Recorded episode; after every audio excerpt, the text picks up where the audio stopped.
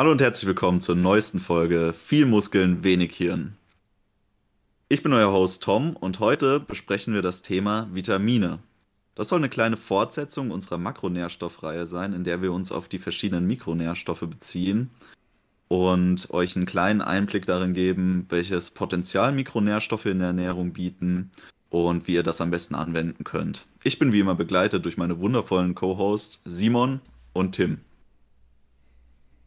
Vitamine, das hat jeder schon mal gehört. Sobald man irgendwie den Begriff Vitamin hört, hat man so die, die saftige Zitrone im Kopf und denkt an Vitamin C oder daran, dass man während Erkältungskrankheiten sich irgendwie mit einer heißen Zitrone ins Bett gelegt hat und äh, sich dann äh, eben mit Vitamin C und Zink vollgeballert hat, um schneller regenerieren zu können von einer Krankheit. Aber so eine genaue Definition von Vitaminen, ja, die hat man wahrscheinlich eher nur grob im Kopf. Ähm, ich habe deswegen mal für den Beginn des Ganzen eine Definition rausgesucht, die ich ganz gut finde. Und zwar äh, lautet die, Vitamine sind organische Verbindungen, die für Wachstum, Erhaltung und Fortpflanzung lebenswichtig sind. Sie können vom Körper nicht gebildet werden und müssen daher in geringen Mengen ständig zugeführt werden. Also wir wissen schon mal, das sind essentielle Nährstoffe. Das heißt, es ist ähm, für uns absolut notwendig, dass wir die über unsere Ernährung ständig zuführen und wir können sie im Gegensatz zu vielen anderen Organismen nicht selbst bilden. Da gibt es aber noch einen Sonderfall und das sind die Vitaminoide. Das sind Substanzen, die ähm, zum Beispiel als Kofaktoren oder in, in unserem Stoffwechsel als Vitamin ähnlich auftreten, die aber nicht als Vitamin bezeichnet werden, da sie eigentlich vom Körper in ausreichender Menge synthetisiert werden können und deswegen nicht essentiell sind. Darunter fallen zum Beispiel das äh, Coenzym Q10 und die Alpha-Liponsäure. Aber wie wir es später sehen werden, ist diese ähm, Definition nicht ganz konsistent, weil auch Vitamine eigentlich Vitaminoide sein können, aber trotzdem als Vitamine angesprochen werden. Also starten wir mal in das Thema rein mit dem ersten Vitamin. Ich habe tatsächlich noch mal eine ganz kurze Frage zur Definition, muss ich sagen. Und zwar ja. sagst du, es sind Stoffe, die der Körper, also die essentiell sind für Wachstum, Erhaltung und Fortpflanzung und vom Körper nicht gebildet werden. Fallen da nicht noch andere, zum Beispiel Makronährstoffe drunter? Also natürlich jetzt, die vom Körper nicht gebildet werden können, ist die Frage, aber zum Beispiel für Wachstum und Fortpflanzung, ich finde die Definition nicht ganz griffig. Also so, so eine Aminosäure oder so finde ich auch essentiell fürs Wachstum, und wenn ich da nicht immer irgendwas von außen hinzufüge, dann, ja, natürlich, ich könnte irgendwas selbst produzieren, aber naja, irgendwo geht dann jetzt trotzdem dank Entropie verloren, oder? Ja, hier, hier fassen wir jetzt kleine ähm, Portionen der Definition auf, die entscheidend sind und die ähm, wichtig sind, um zu verstehen, warum Vitamine Vitamine sind und nicht Makronährstoffe das gleiche sind. Und zwar es sind organische Verbindungen, das ist schon mal ähm, eine Überschneidung zu den Makronährstoffen. Aber wichtig ist hier auch, dass sie in geringen Mengen zugeführt werden. Das sind also Mikronährstoffe, organische Mikronährstoffverbindungen, die nur in geringer Menge notwendig für uns sind. Ansonsten könnte man ja den Komplex der essentiellen Nährstoffe einfach als eins zusammenpacken und sagen, ja, äh, irgendwie gibt es nur essentielle Nährstoffe und wir unterteilen die aber nicht weiter. Aber wir haben eben diese grobe Unterteilung in Makro- und Mikronährstoffe anhand der Menge, in der wir sie zu uns nehmen müssen. Ähm, Vitamine fallen dabei unter die Mikronährstoffe und es sind unter den Mikronährstoffen wiederum die organischen Verbindungen, die wir zu uns nehmen müssen, während Minerale und Spurenelemente anorganische Verbindungen sind, die aber auch als organischer Komplex vorliegen können in der Aufnahme. Das ist klar, aber Groß, grob gesagt sind Vitamine eben organische Verbindungen. Und im Namen steckt auch Vita und Amin. Und Amin ist da der essentielle chemische Bestandteil, denn es sind Amine, die wir zu uns nehmen. Und äh, Vita bedeutet in dem äh, Sinne einfach nur lebenswichtig oder halt Leben. Okay. Passt für mich.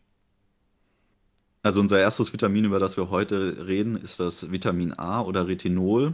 Und im selben Atemzug reden wir natürlich auch über das Beta-Carotin, also die pflanzliche Vorstufe, aus denen unser Körper dann Vitamin A synthetisieren kann.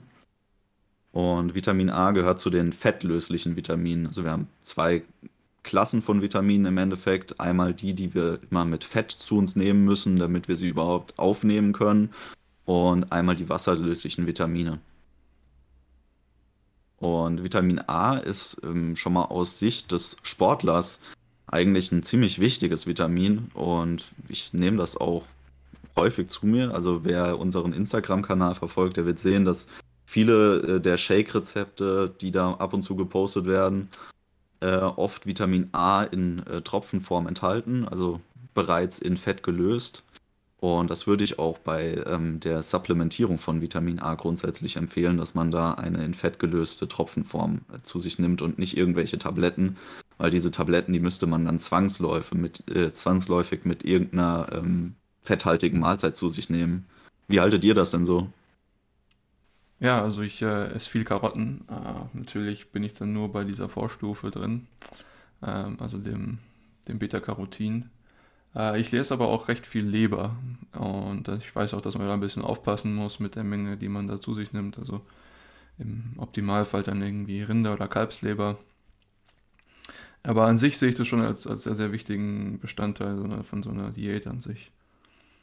Ja, volle Kanne auf jeden Fall. Also Vitamin A gerade für uns als Sportler halt wegen der Hormonsynthese absolut wichtig. Und ja, also ich denke, ganz ehrlich, Leber isst man entweder sehr gerne oder überhaupt nicht gerne.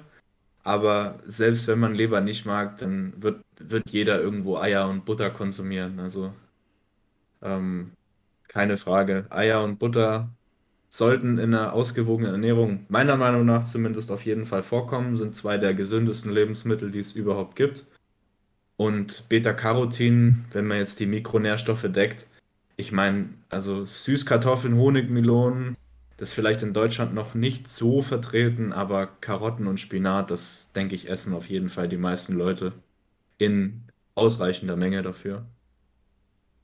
Persönlich bin ich, bin ich auf jeden Fall ein Fan davon, Vitamin A möglichst halt über, über tierische Lebensmittel direkt zuzunehmen und nicht zu supplementieren. Geht mir ähnlich, ja. Also wir haben da natürlich äh, ein grundsätzliches Problem. Simon hat es ja schon angesprochen. Bei Leber, man muss ein bisschen aufpassen. Leber wird uns in der heutigen Folge wahrscheinlich noch öfter über den Weg laufen, weil Leber ist ein, ist ein absolutes Superfood, wenn man so will, und enthält sau viele Vitamine. Ähm, aber es enthält eben eine sehr, sehr hohe Konzentration davon. Und ähm, Vitamin A, also Retinol, kann man tatsächlich überdosieren und das kann auch unangenehm werden. Also wenn man Vitamin A überdosiert, dann ähm, gibt es äh, gewisse Nebenwirkungen, die man vielleicht eher vermeiden wollen würde. Also zum Beispiel kann das auch zu Hyperkalzämie im Blut führen und zu Haarausfall oder Kopfschmerzen und auch Gelenkschmerzen, alles Mögliche kann dabei auftreten, wenn man das überdosiert. Und das kann einem zum Beispiel nicht passieren, wenn man Beta-Carotin zu sich nimmt.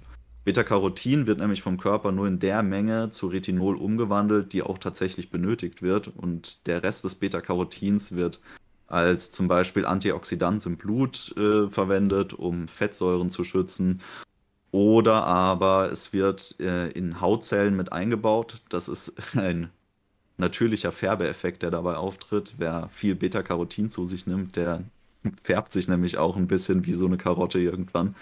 Man Stimmt tatsächlich. Also ich kann mich daran erinnern, in der Schule hatte ich eine Klassenkameradin, die hatte bräunliche Haut, immer. Also es war ihr, ihr natürlicher Hautton. Und ich habe halt immer gedacht, okay, das liegt wahrscheinlich daran, dass sie halt aus einer Familie kommt, die dementsprechend die ähnliche Hautfarbe hat.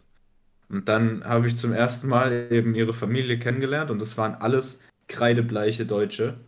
Und dann habe ich sie so gefragt, ja, wieso ist deine Haut eigentlich so dunkel? Und dann meinte sie, ja, weil ich seit, seit ich Baby bin so viel Karotten esse und mich als Baby lange Zeit auch nur, nur von Karotten ernährt habe, dass die wirklich ihre Hautfarbe für den Rest ihres Lebens verändert hat. Und dann habe ich gedacht, das ist wie so ein Flamingo, Alter. Fand ich richtig lustig.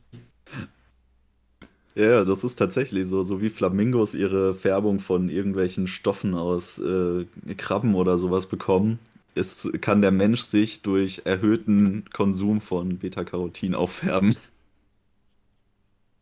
Ähm, es wird ja allgemein bekannt sein, Karotten sind gut fürs Sehen, fürs Auge. Aber was ähm, weniger bekannt ist, ist tatsächlich, dass darüber auch ein, ein hoher Faktor für den Verbrauch von ähm, Beta-Carotin und Vitamin A auftritt. Nämlich, wenn wir intensiver ähm, Lichteinstrahlung ausgesetzt sind. Zum Beispiel, wenn wir irgendwie mal einen Skiurlaub machen oder äh, uns lange Zeit am Meer an weißen Sandstränden aufhalten, dann werden diese beiden Vitamine im Auge sehr stark abgebaut. Hm. Und ähm, das kann uns nicht nur im Urlaub passieren, sondern das ist eigentlich eine ziemliche Alltagsgefahr, die uns da droht. Nämlich auch ähm, zum Beispiel der berühmt-berüchtigte Bildschirm von Computer oder Fernseher oder auch natürlich das Smartphones heutzutage haben denselben Effekt auf unser Auge. Aber auch zum Beispiel das Lesen und Schreiben auf weißem Papier kann den Abbau von Vitamin A und Beta-Carotin im Auge stark beschleunigen. Tja, also um der Bildschirmbräune vorzuwirken und vorzubeugen, am besten sich die Beta-Carotin-Bräune holen. Ich sehe schon. Ja, oder so wie du das machst, äh, sich so eine Brille besorgen. Also das ist ja sowieso ein Geheimtipp, den wir den Hörern des Podcasts mal weiterleiten können. Tatsächlich. Ähm, ich glaube, wir sind schon mal in der Schlaffolge drauf eingegangen, oder? Mhm. Ja. Aber so eine Blaulichtfilterbrille, die schützt einem natürlich auch vom Abbau von ähm, wichtigen Bestandteilen des äh, Auges. Das ist was, was man beachten muss. Ja, also definitiv. Also es ist auch gerade ein Wunder, dass ich sie noch nicht auf habe gegeben, dass es draußen schon ein bisschen dunkel wird. Aber wir, wir schweifen ab. Ja, ganz klassischerweise auch, ähm, ähm, das möchte ich in der Folge, könnte sein, dass es ein bisschen nach einer Predigt äh, klingt, immer mal wieder ansprechen. Rauchen und vor allem das darin enthaltene Cadmium, was man über den Zigarettenrauch aufnimmt, beschleunigt auch extrem den Abbau von äh, Vitamin A. Hm. Also das sind so Faktoren, die hat man selber in der Hand, kann man beeinflussen, sehr gut sogar, um Mangel vorzubeugen. Vielleicht eher lieber nicht rauchen. Genauso wie Alkoholkonsum stark halt ähm, die Aufnahme und Speicherung davon beeinträchtigen kann. Außer natürlich, ihr macht in Fett gelöste Vitamin A Retinoltropfen in euren Cognac. ja, das stimmt natürlich. Ja gut, ähm, habt ihr noch was zu sagen oder sollen wir mal zum nächsten Vitamin übergehen? Das nächste Vitamin ist äh, unser Sonnenvitamin, das Vitamin D. Ja, gerade jetzt wichtig, ja. November, wir hatten jetzt zwar einen super Oktober gehabt, aber so wie ich das sehe, sind die warmen und sonnigen Tage erstmal für eine Weile hinter uns.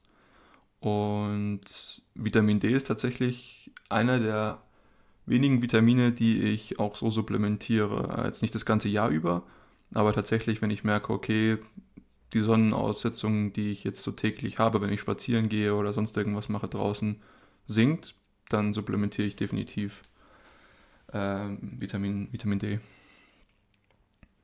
Ja, wir haben es ja jetzt schon ein bisschen angeteasert, äh, die Jahreszeit und auch ein bisschen der Breitengrad, auf dem man sich geografisch aufhält, sind sehr entscheidend darüber, wie es mit unserem Vitamin D-Spiegel aussieht. Und das liegt daran, das weiß wahrscheinlich jeder, ähm, dass Vitamin D von unserem Körper selbst gebildet wird und das eigentlich auch in ausreichender Menge.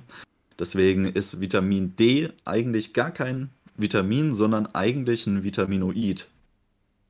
Und darüber hinaus tritt es eigentlich auch eher als Prohormon in Erscheinung und äh, wird dann später halt zu Hormonen umgebaut. Ähm, warum das immer noch als Vitamin bezeichnet wird, weiß ich nicht. Wahrscheinlich äh, malen da die Mühlen der Benennung etwas langsam. Aber ähm, ihr wisst jetzt, ihr seid schlauer, es ist eigentlich gar kein Vitamin, sondern ein Vitaminoid. Das richtige Wer wird Millionär wissen hier. Ja, ja, genau, genau. Und auch hier sehen wir es wieder vorkommen in der Nahrung, Eigelb. Ja. Wenn ihr noch einen Grund braucht, um Eier zu essen, da ist noch einer. Es gibt, gibt nur Gründe, Eier zu essen. Ja, in der Nahrung äh, gibt es natürlich gerade jetzt in der Jahreszeit, falls man es nicht supplementieren will, es ist trotzdem zu empfehlen, weil über die Nahrung Vitamin D vernünftig zu sich zu nehmen, ist eigentlich gar nicht möglich egal wie toll die Lebensmittel sind, die man da benutzt. Ähm, die meisten Fische, aber auch Meeresfrüchte enthalten Vitamin D. Äh, allen voran tatsächlich der Aal. Also Aal ist ähm, mit einer der besten Vitamin D-Lieferanten, falls man das denn wirklich über die Nahrung machen möchte.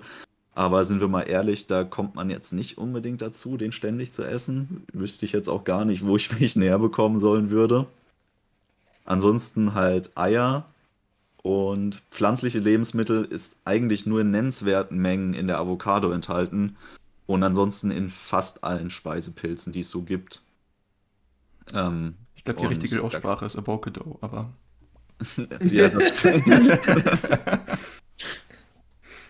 ähm, es gibt so ein paar Wirkungen von Vitamin D, die, glaube ich, gar nicht so krass bekannt sind. Und ähm, was ich in der Recherche zu der Folge selber überraschend fand, ist, wie wichtig Vitamin D für die Genregulation ist. Also da werden 3% unserer Gene nur über Vitamin D reguliert, was, wenn man es eigentlich mal so betrachtet, echt viel ist.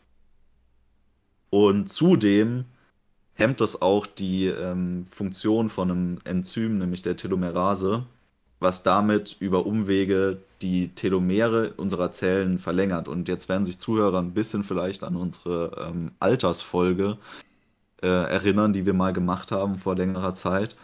Durch die Verlängerung der Telomere würde Vitamin D wahrscheinlich auch lebensverlängernd wirken. Ja, und wenn ihr euch nicht daran erinnern könnt oder sie noch nicht gehört habt, einfach bei uns im Channel nachgucken und dann könnt ihr sie wieder anhören. Ganz dreiste Werbung an der Stelle. Immer, immer. Vielleicht noch eine, eine kleine Trivia zu Vitamin D. Also Vitamin D ist ja ein fettlösliches Vitamin. Und Vitamin D-Überschüsse, gerade auch Vitamin D-Überschüsse, die durch die Produktion durch Sonnenstrahlen in unserem Körper selbst stattfinden, werden üblicherweise auch in großen Mengen in unserem eigenen Körperfettgewebe gespeichert. Das bedeutet, wenn ihr eine Diät macht oder gerade dabei seid, irgendwie Körperfett zu verlieren, dann ist es oft so, dass eine Vitamin D-Supplementation während der Phase des Körperfettabbaus überhaupt nicht notwendig ist. Hm. Und ich persönlich mache es auch so, dadurch, dass ich meistens eher aggressivere Kaloriendefizite fahre, dass ich in der Zeit der Diät konkret kein Vitamin D mehr zu mir nehme, weil eben aus dem ganzen synthetisierten Körperfettgewebe recht viel frei wird. Und wenn man sich das mal überlegt, dann klingt es auch logisch, weil ich meine, Vitamin D ist wirklich wichtig für uns und wir haben einfach in unseren Breitengraden im eher in den letzten 2000 Jahren eigentlich nur selten die Möglichkeit gehabt, in an große Vitamin D-Mengen zu kommen zwischen November und März. Und deswegen, weil man ja typischerweise im Winter auch wieder Körperfett los wird, macht es auch Sinn, dass der Körper das eben da speichert. Das vielleicht noch so als kleiner Anhang. Also eine Vitamin D-Überdosis wird man deswegen wahrscheinlich nicht erreichen. Und es ist sowieso sehr schwer, eine Vitamin D-Überdosis zu erreichen. Aber es ist halt einfach nicht notwendig. Aber da wollte ich tatsächlich nochmal drauf eingehen, weil man das ja doch manchmal irgendwie hört, dass es zu, sage ich mal, Übersupplementation oder hau hauptsächlich eine Überdosis kommt, wenn man zum Beispiel supplementiert und dann irgendwie zu viel. Gibt es da irgendwelche, sage ich mal, Empfehlungen? Also ich halte das für sehr schwierig, Vitamin D tatsächlich zu überdosieren, weil die tatsächliche Eigenproduktion des Körpers das heißt, also klar, wenn wir jetzt Vitamin D im Hochsommer supplementieren, ist ein bisschen was, was man sich überlegen sollte. Aber wenn man das halt eben so einsetzt, wie wir das schon angesprochen haben, zur entsprechenden Jahreszeit oder halt auch, wenn irgendwelche anderen Umstände dazu führen, dass wir ähm, eine verringerte Eigenproduktion an Vitamin D haben, das dann zu überdosieren, halte ich für sehr, sehr schwierig. Was ein Problem ist und was tatsächlich auch als Problem auftreten kann, ist, dass wir zwar Vitamin D supplementieren, aber kein Vitamin K zuführen. Weil Vitamin D und Vitamin K immer in Symbiose arbeiten in unserem Körper. Vitamin D zum Beispiel mobilisiert äh, und Phosphor, gerade aus der Nahrung, sehr stark. Und wenn wir jetzt aber nicht Vitamin K gleichzeitig haben, was dafür sorgt, dass Calcium und Phosphor effektiv weggepackt werden können, ähm, kann es halt zu ähm, Auskristallisierung von Calcium kommen. Und wir ähm, züchten uns unsere eigene Gefäßerkrankung quasi heran dadurch. Das will man natürlich eher nicht haben. Ähm, das ist wahrscheinlich auch der Grund, wieso, sage ich mal, in vielen Vitamin D-Supplements auch irgendwo, was weiß ich, Vitamin K2 oder so mit enthalten ist. Und das ist tatsächlich auch dann unsere Empfehlung, die beiden zusammen in Kombination zu nehmen. Genau, richtig. Aber ansonsten gibt es so viele Gründe, warum wir in der heutigen Zeit unterversorgt sind. Also es geht ja nicht nur darum, dass die Jahreszeit dem Ganzen äh, ein bisschen kritisch äh, gegenübersteht, dass wir genug Vitamin D hier bekommen. Es ist ja auch so, dass sehr, sehr viele Leute den kompletten Sommer hindurch sich oft eincremen mit Sonnenschutzmitteln, sobald mhm. sie das Haus verlassen. Und es ist so, dass schon Sonnenschutzmittel mit einem wirklich niedrigen Sonnenschutzfaktor, nämlich ein Faktor, der ein bisschen mehr ist als Faktor 8, die Synthese eigentlich schon komplett unterbinden, die unsere Haut leisten kann. Und wer benutzt denn Sonnenschutzmittel mit Faktor 8? Ich weiß gar nicht, ob der Also ich habe sowas auch noch nirgendwo gesehen. Ich wollte es gerade sagen, das habe ich noch nie gesehen. Ist nicht also die kind Kindersonnencreme schon Faktor 15? Ja, ja, ich glaube, äh, absolut jede Sonnencreme, die man kaufen kann, hat einen Faktor, der viel zu hoch ist für unsere Produktion. Und ähm, allein dadurch machen wir uns schon vieles kaputt, weil wir das im Sommer halt eben so regeln, unseren Hautschutz eben durch Sonnenschutzmittel versuchen zu gewährleisten, statt über andere Wege. Wir hatten es ja jetzt gerade vorhin noch vom Beta-Carotin. Beta-Carotin ist zum Beispiel ein super Hautschutz im Sommer. Yep. Da muss man dann kein Sonnenschutzmittel benutzen. Und aber ich, die Jury ist auch immer noch nicht ganz äh, klar, ob äh, Sonnenschutz in Form von Sonnenmilch oder so vielleicht überhaupt gar nicht gut ist, weil da auch gewisse, sag ich mal, Inhaltsstoffe drin sind, die eventuell krebserregend sind, aber da ist tatsächlich. Also ich benutze es nicht. Ich benutze es auch nicht. Ich auch nicht. Also äh, dreimal nein, Sonnenschutzmittel kann nach Hause gehen. Äh, Strikeout. Ja, aber auch unser, unser Lebensstil sorgt ja dafür, dass wir weniger in der frischen Luft sind. Also viele Menschen sitzen sehr viel in geschlossenen Räumen und ähm, wenn sie draußen sind, sind sie meistens auch ziemlich angezogen, was ja jetzt nicht unbedingt schlecht ist, aber ähm, man ist doch eine längere Zeit des Jahres als jetzt nur in den berüchtigten Winter- und Herbstmonaten äh, deutlich überangezogen und behindert somit auch natürlich die Synthese von Vitamin D. Was ein ziemlich prominenter Fall ist, ist die Hautpigmentierung. Und zwar dadurch, dass wir halt viele Mitbürger haben, die eine höhere Pigmentierung der Haut haben. Und das fängt schon an, wenn du eigentlich aus dem Mittelmeerraum stammst, dass dann die Produktion erheblich darunter leidet, dass du dich in unseren Breitengraden einfach nur aufhältst. Huh. Ja, letztendlich wirkt ja die Pigmentierung der Haut auch ein bisschen parallel zum Lichtschutzfaktor. Natürlich. Genau. Das ist ein Problem, was halt Betroffenen bewusst sein muss, dass sie dann halt gucken, passen meine Vitamin D-Spiegel und muss ich vielleicht auch in einem größeren Zeitraum über eine Supplementierung nachdenken. Das kann man dann halt mit seinem Arzt besprechen, aber man sollte es zumindest im Hinterkopf haben, weil dadurch wird man zum Beispiel auch viel infektanfälliger weil ähm, das Vitamin D ist ein wichtiger Regulator für unser Immunsystem, für die Immunantwort und ist somit halt auch wichtig für zum Beispiel Autoimmunpatienten, dass die darauf achten, dass ihre Spiegel immer passen.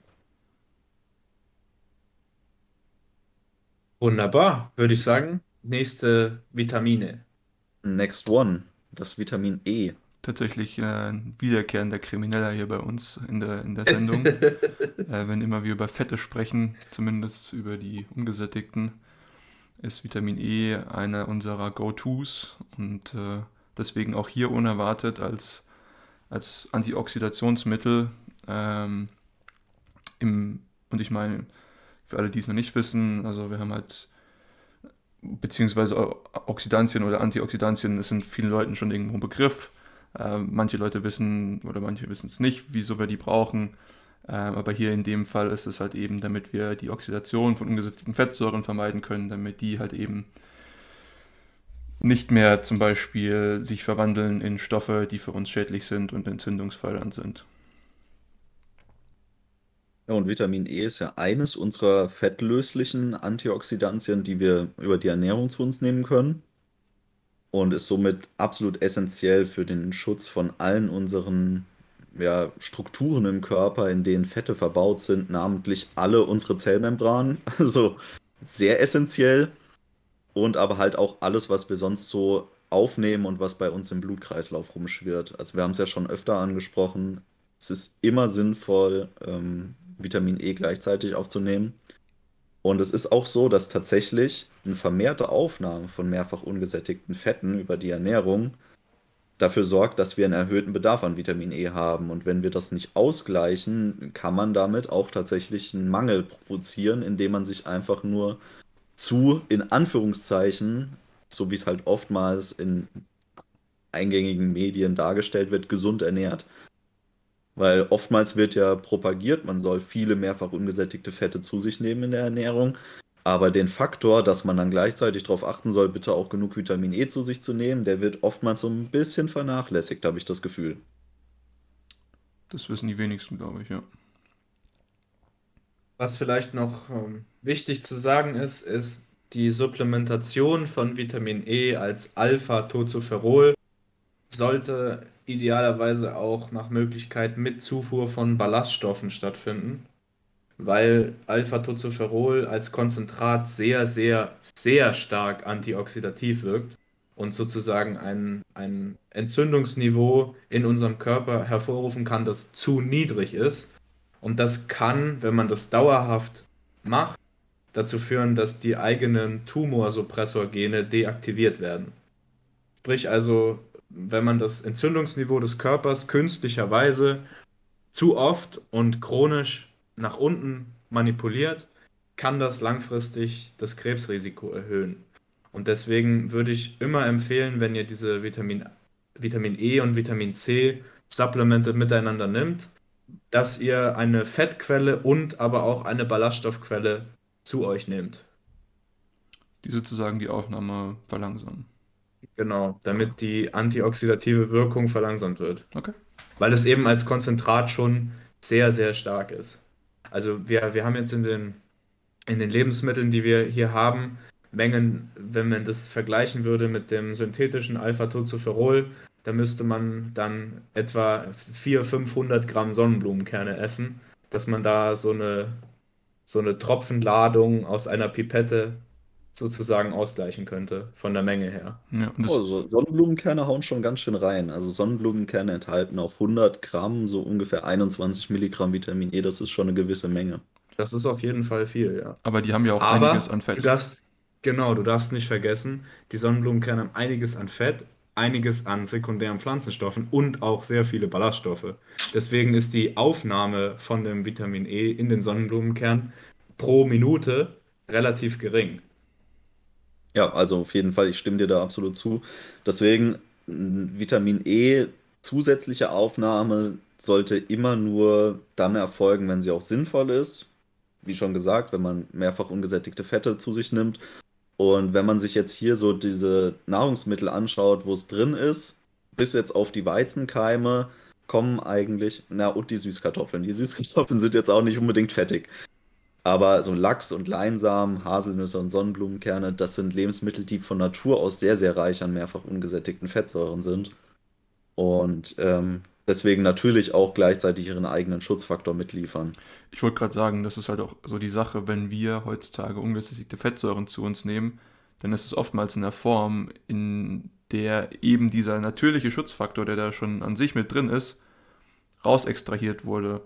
Und dementsprechend ist ja klar, dass wir dann heutzutage in ein Defizit kommen, wenn wir diese Lebensmittel in ihrer, sage ich mal, Reinform oder nicht verarbeiteten Form zu uns nehmen, dann haben wir ja gar kein Problem, weil es ja an sich im Verhältnis steht, weil die jeweiligen Lebensformen wollen ja auch, sage ich mal, ihr, ihr Vitamin E und ihr, ihr beziehungsweise ihre ungesättigten Fettsäuren beschützen. Deswegen bilden sie ja wahrscheinlich auch ähm, überhaupt erst dieses Vitamin E. Genau. Und grundsätzlich ist ein Vitamin E-Mangel auch jetzt nichts, was häufig vorkommt. Ich möchte hier nochmal auf einen kleinen Exkurs gehen mit euch. Und zwar weiß ich nicht, ob das allgemein bekannt ist, aber es gab bezüglich Vitamin E damals eine viel zitierte Skandalstudie, wo man Rauchern Vitamin E gegeben hat, um zu gucken, ob das die Raucher vor den Auswirkungen des Rauchens schützt. Und die Leute, die das jetzt auf YouTube sehen, die haben hier oben in der Ecke so einen kleinen Kasten, da steht wichtig drüber. Und da wird man aufgeklärt, dass man Vitamin E immer mit Vitamin C zu sich nehmen sollte, weil Vitamin E oxidiert sehr schnell und wird dann selbst zum freien Radikal. und muss über Vitamin C erstmal wieder regeneriert werden, um seine Funktion ausüben zu können. Ansonsten ist es einfach nur ein freies Radikal, was genauso zell- und DNA-schädigend ist, wie das, was es davor halt ähm, als Antioxidant geschützt hat.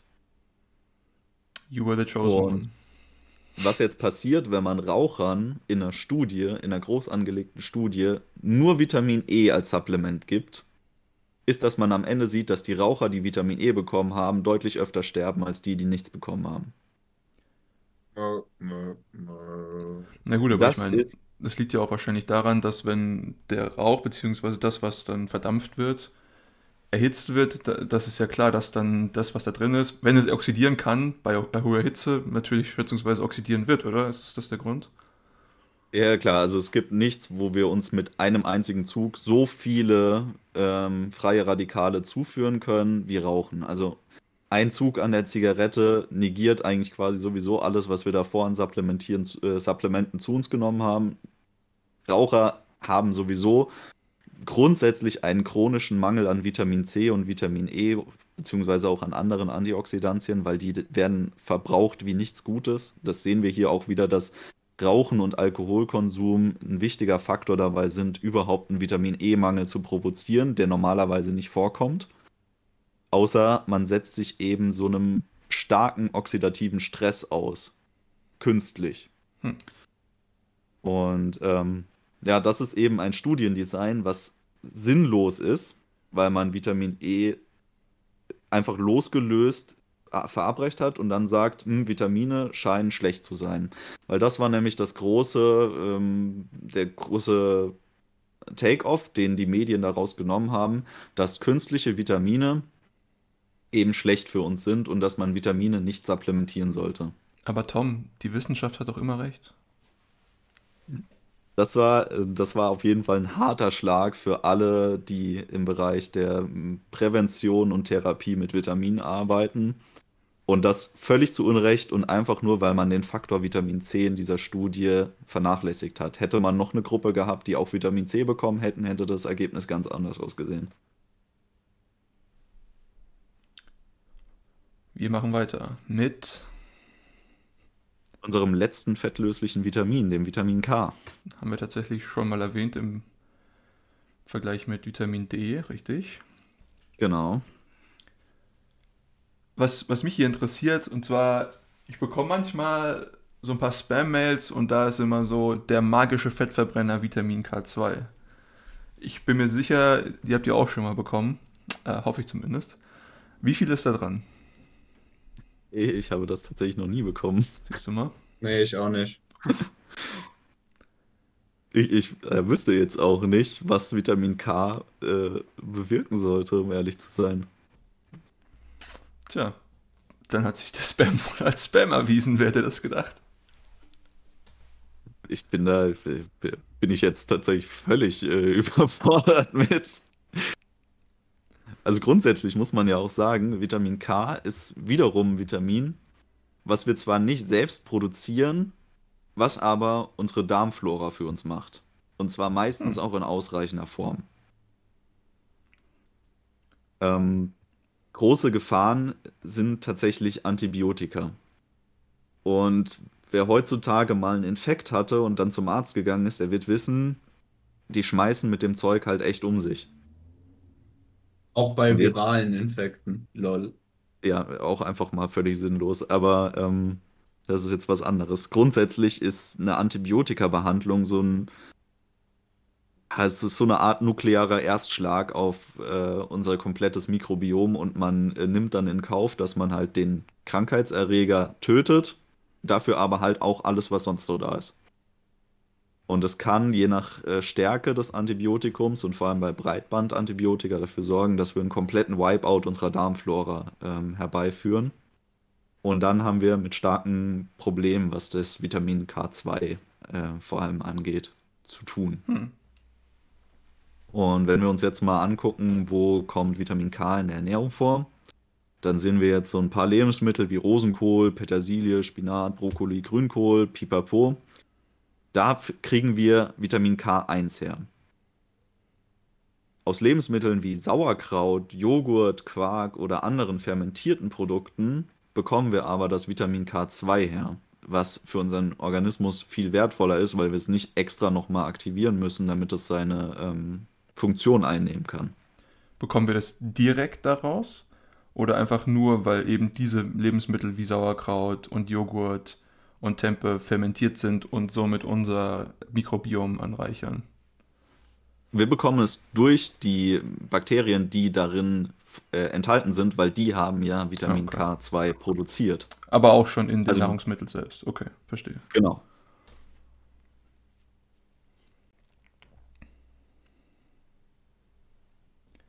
Ja, ansonsten ähm, gibt es da gar nicht mehr so viel zu erzählen über Vitamin K2, außer dass wiederum Alkoholkonsum durch ähm, die Belastung der Leber das körpereigene Recycling von Vitamin K stark be belastet.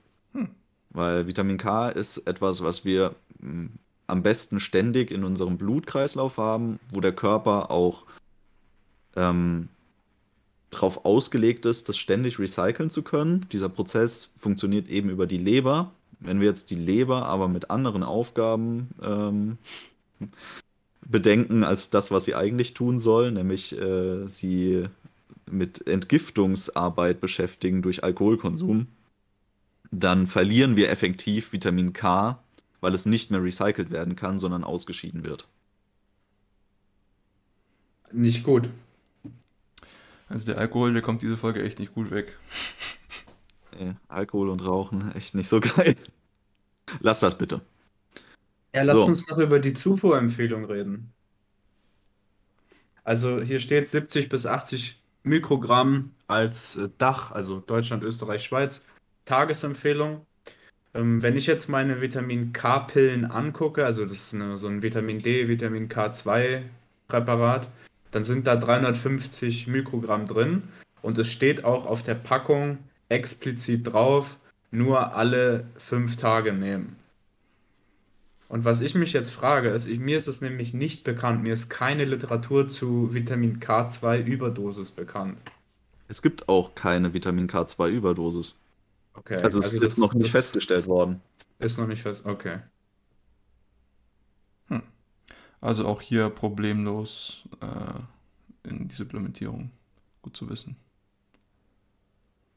Also man kann Vitamin K2 nur dann überdosieren, wenn man es nicht mehr per Oral einnimmt, sondern zum Beispiel gespritzt bekommt. Aber das macht ja auch keiner. Man hat schon Pferde kotzen sehen, aber die meisten Leute, die, die meisten Leute, die ich kenne, nehmen das tatsächlich äh, ja, als Tropfen oder als Pelle zu sich, da hast du recht. Ja, äh, also die, die sollten dann bitte auch dabei bleiben. Aber damit äh, schließen wir jetzt erstmal den Komplex der fettlöslichen Vitamine und nähern uns den interessanten wasserlöslichen Vitaminen, namentlich der Vitamin B-Gruppe. Ah, gut zu wissen. Also alle Vitamin Bs sind, B-Vitamine sind wasserlöslich, oder was?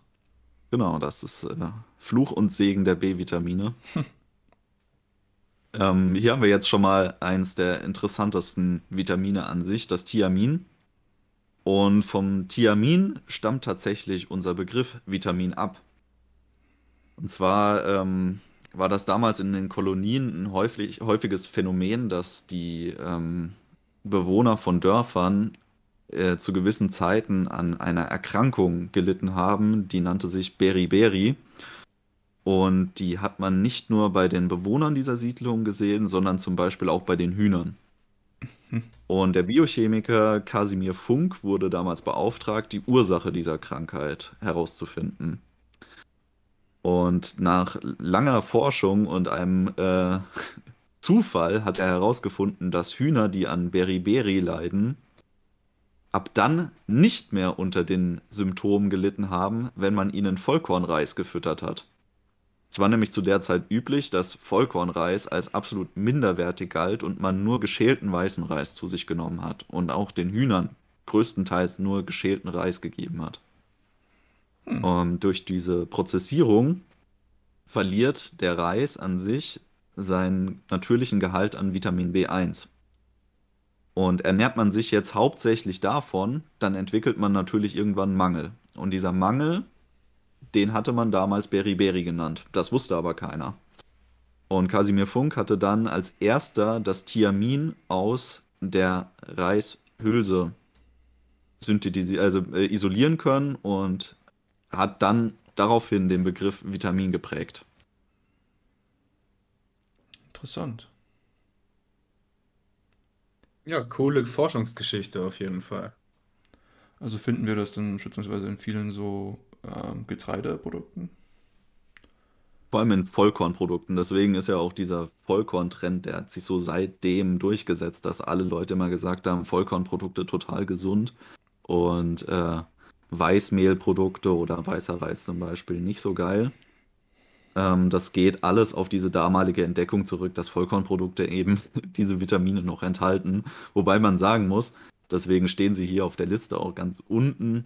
Das ist nicht die beste Art und Weise, das zu sich zu nehmen, weil so viel ist da jetzt auch nicht drin. Ganz im Gegensatz zur Bierhefe, die hier das erste Mal heute auftaucht, die wir noch öfter äh, lesen werden. Denn da ist ziemlich viel drin. Da sind aber generell ziemlich viele B-Vitamine drin. Ist das das Comeback des Alkohols? Ich wollte gerade sagen, ja. Ste steht, steht doch auf den Bierhefe-Packungen immer drauf, Vitamin B-Power oder so. Ja. Alles enthalten. Und interessanterweise ist Bierhefe unser erstes Multivitaminpräparat, das es jemals gab. Das war damals in den äh, in grauer Vorzeit in den ersten Jahren des Bodybuilding sozusagen, sagen war das der Geheimtipp, Bierhefe-Tabletten zu sich zu nehmen. Hat auch Arnold Schwarzenegger früher gemacht. Heute ist ja wirklich so eine Wer wird Millionär-Folge. Ja, an sich, ähm, ja, wie die meisten B-Vitamine ist das ähm, an vielen Stoffwechselvorgängen beteiligt und ähm, als ähm, Coenzym in der en Energieproduktion auch unersetzlich. Das sieht man ja meistens darauf, wenn man so einen Vitamin B-Komplex bekommt, immer irgendwie Stoffwechsel, ähm, Energie, irgendwas wird da immer beworben. Was aber viel weniger bekannt ist, dass B-Vitamine ein großes Spektrum an Wirkungen im Körper haben und nicht einfach nur stoffwechselfördernd sind. Und so ist das zum Beispiel ähm, ganz essentiell für die Reizübertragung äh, in unseren Nervensträngen. Gut zu wissen. Und ich habe jetzt tatsächlich noch nie von einem Thiamin-Supplement gehört. Also ich meine, es sei denn, es ist natürlich in einem Vitamin B-Komplex drin. Ist es notwendig, das zu supplementieren? Oder wenn ich eben genannte Lebensmittel, also Hafer, Sonnenblumenkerne, grüne Erbsen, Kartoffeln oder sowas oder insgesamt Vollkornprodukte noch zu mir nehme, habe ich das dann ausreichend. Also tatsächlich ist ein Mangel an äh, Vitamin B1 sehr selten.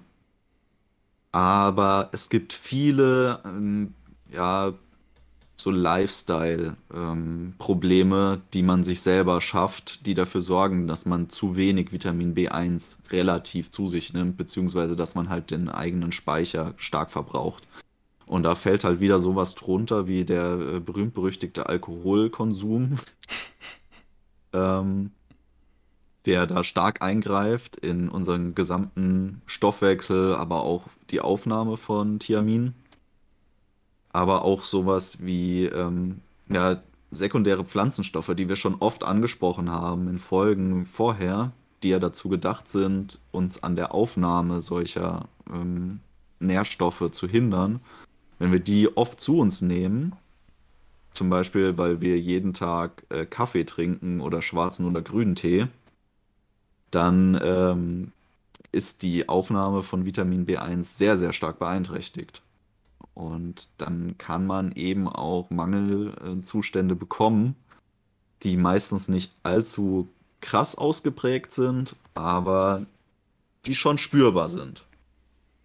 Also ich muss sagen, ich kenne ein Vitamin B1 Thiamin Supplement und das ist mit 100 Milligramm pro Tablette dosiert. Und da sehen wir schon, wenn wir jetzt die Zufuhrempfehlung mal anschauen, in, im deutschen Raum sind das 1,1 bis 1,3 Milligramm. Also da haut die Tablette auf jeden Fall ordentlich rein, mit 100 Milligramm. Aber ich muss sagen, ich habe das immer nur über Multivitamin bisher supplementiert Und ich esse an sich einfach viele Hefeflocken. Also ich mag Hefeflocken beim Kochen einfach gerne, weil das, ähm, ich, koche sehr viel mit Olivenöl. Und wenn man äh, Olivenöl benutzt und viel Olivenöl benutzt, dann entsteht manchmal, wenn man Gemüse brät, halt so ein bisschen zu viel Saft am Ende. Und wenn man da Hefeflocken reinmacht, dann kann man das wunderbar in so eine cremige Konsistenz verwandeln, die dann dadurch, dass die Hefeflocken ein bisschen kleben, wieder ans Gemüse rangeht. Hm. Und das mag ich tatsächlich sehr, sehr gerne. Muss ich mal ausprobieren. Ja, und ähm, wenn ihr das, wenn ihr das machen wollt, dann kauft euch am besten die Hefeflocken im, im Kilopack. Das reicht relativ lange und das ist dann auch richtig billig. Also ein Kilo Hefeflocken sollte heutzutage ungefähr 18 Euro kosten. Und ein, ein Kilo sollte eigentlich auch, also ja, zwei Monate reichen. Wenn man das jetzt wirklich jeden Tag nimmt. Das kann ich bestätigen. Aber, äh, Generell ist ähm, für uns als Sportler natürlich auch interessant, dass wir darauf achten, dass wir Thiamin eben zu uns nehmen, weil es auch an der Synthese von ähm, Proteinen maßgeblich beteiligt ist. Und ähm, damit die Regeneration nach dem Sport einfach reibungslos ablaufen kann, ist es gut, wenn man da ein Auge drauf hat, dass man tatsächlich Lebensmittel entsprechend zu sich nimmt, die das enthalten. Aber als ernährungsbewusster Sportler macht man das ja sowieso, weil Hafer enthält viel Vitamin B1 und welcher Sportler geht denn am Hafer äh, vorbei? Außer wenn man jetzt irgendwie äh, ketogen oder so unterwegs ist. Ja, Haferflocken kommen in dem Podcast immer sehr positiv vor.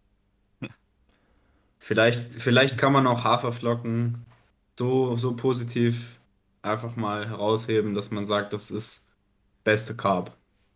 Ja, tatsächlich Leute, die eine Paleo-Ernährung verfolgen, die haben es ja noch leichter, weil da gibt es noch ein paar Produkte, die man essen kann in, in einer Paleo-Diät. Aber wenn du Keto ketogen unterwegs bist, dann ist wahrscheinlich eine Supplementierung angesagt. Also da ist dann die Diät doch entscheidend darüber, ob es jetzt sinnvoll ist oder nicht, da was zuzuführen. Was gibt's noch? Logischerweise das Vitamin B2, wenn wir gerade bei 1 waren. so ist anscheinend die Abfolge, ja.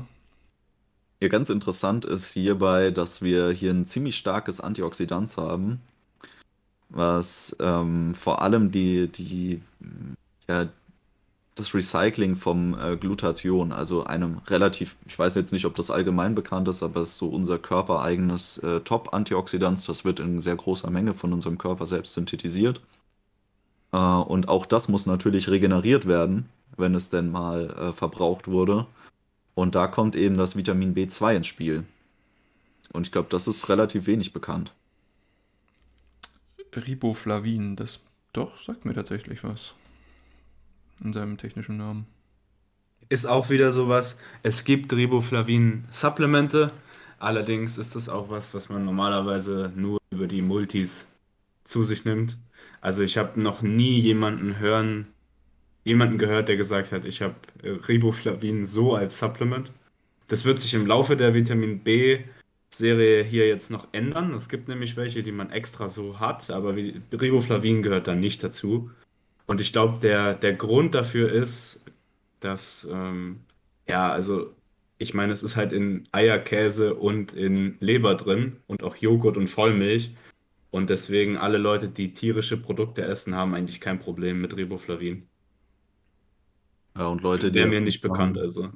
Leute, die sich äh, vegetarisch oder vegan ernähren, beziehungsweise explizit vegan, die machen sich halt eine schöne äh, Champignon-Spinatpfanne und dann machen sie Tims Geheimtrick äh, und machen da schön Hefeflocken dran. Das, äh, da seid ihr dann auch auf der sicheren Seite. ähm, ja, was relativ wichtig ist hier anzumerken beim äh, Vitamin B2 ist, dass ähm, viele Krankheiten, aber vor allem halt auch Krebserkrankungen zu einem erhöhten Bedarf an Riboflavin führen. Und äh, da wurde auch relativ rezent ein Nachweis erbracht, allerdings nur im Tierversuch. Also hier, das muss man immer äh, sehr kritisch betrachten, dass ähm, gerade begleitend zu einer Chemotherapie, dass die neurotoxische Wirkung davon abdämpfen kann. Das wäre natürlich mal eine super Intervention, die nicht Hightech ist. Ja.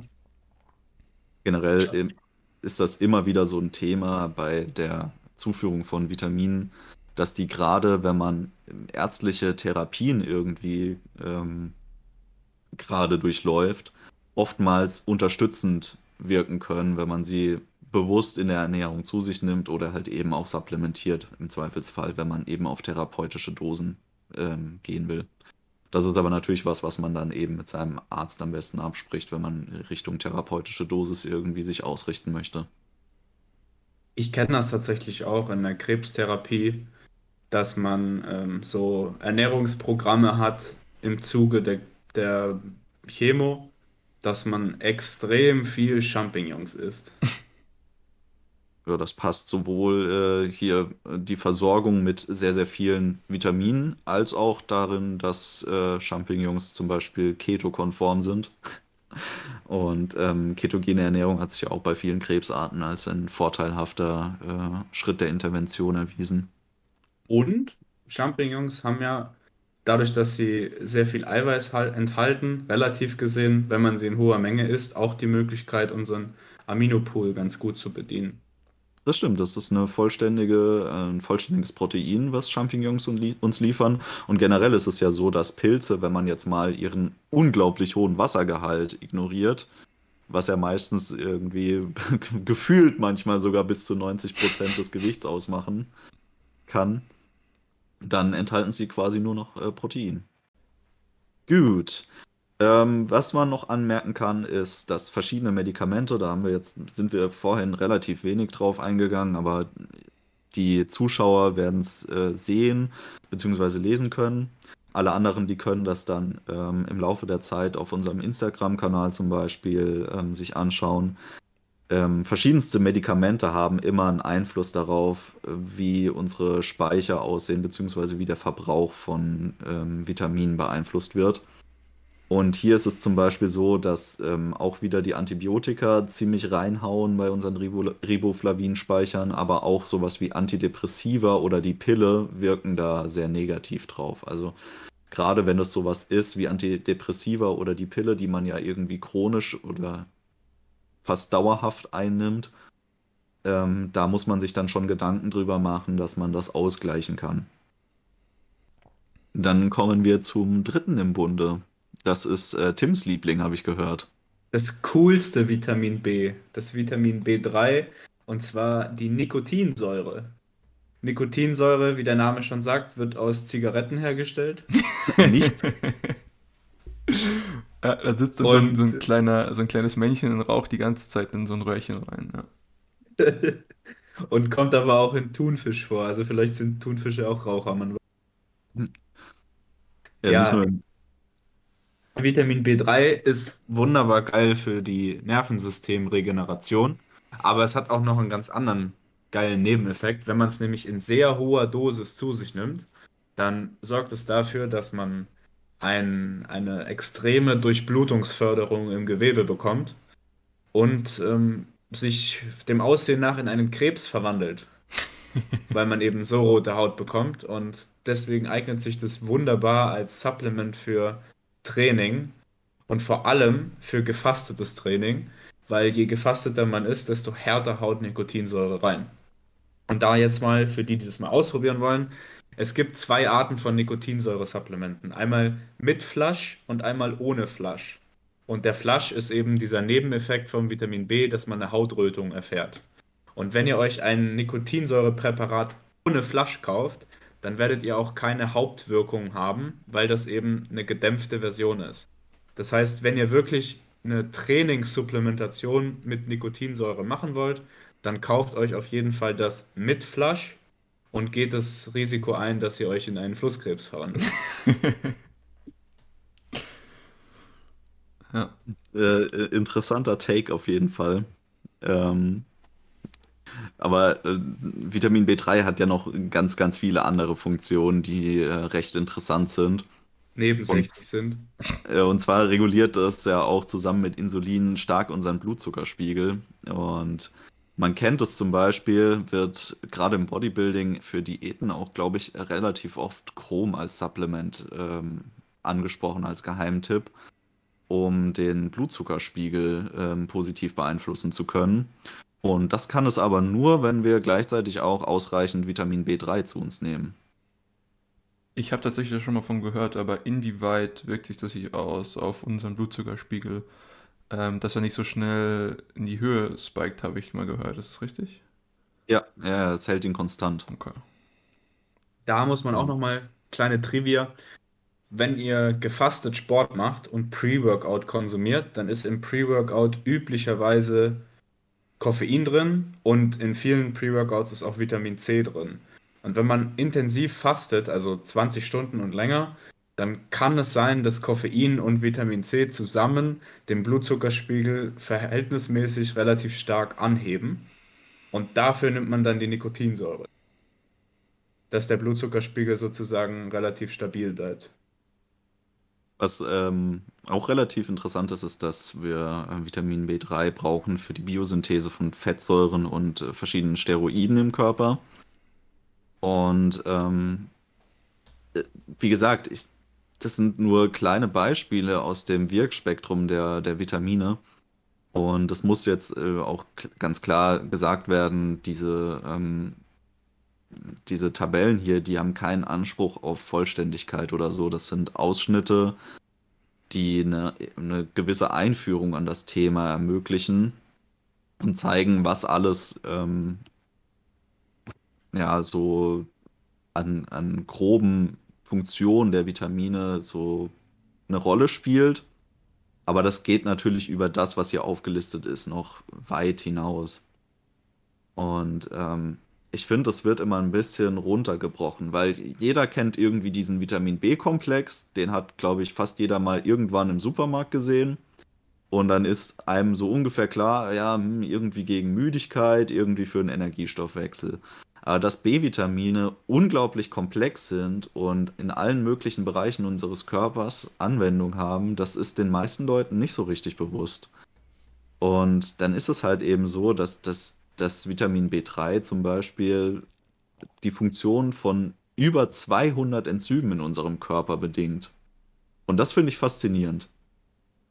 Ja, also der Körper ist ja eh so ein komplexes System. Also da bedingen sich so viele Sachen gegenseitig wenn da irgendwo ein Baustein fehlt, ja, das schwächste Glied bestimmt die Stärke der Kette, da kommt man schnell in Teufelsküche. Ja, aber auch hier wieder Alkoholkonsum ist äh, der Teufel. Alkoholkonsum äh, macht Vitamin B3 kaputt. Okay, easy. Äh, dann schreiten wir voran und zu unserem nächsten im Bunde. Und das ist einer unserer Lieblinge, habe ich gehört. Also zumindest ist es einer meiner Lieblinge, nämlich das Vitamin B6.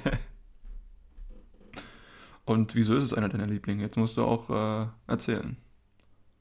Vitamin B6 hat so viele interessante Funktionen, aber die für mich coolste Funktion von Vitamin B6 ist ähm, das Zusammenspiel mit dem Enzym der äh, Delta-6-Desaturase.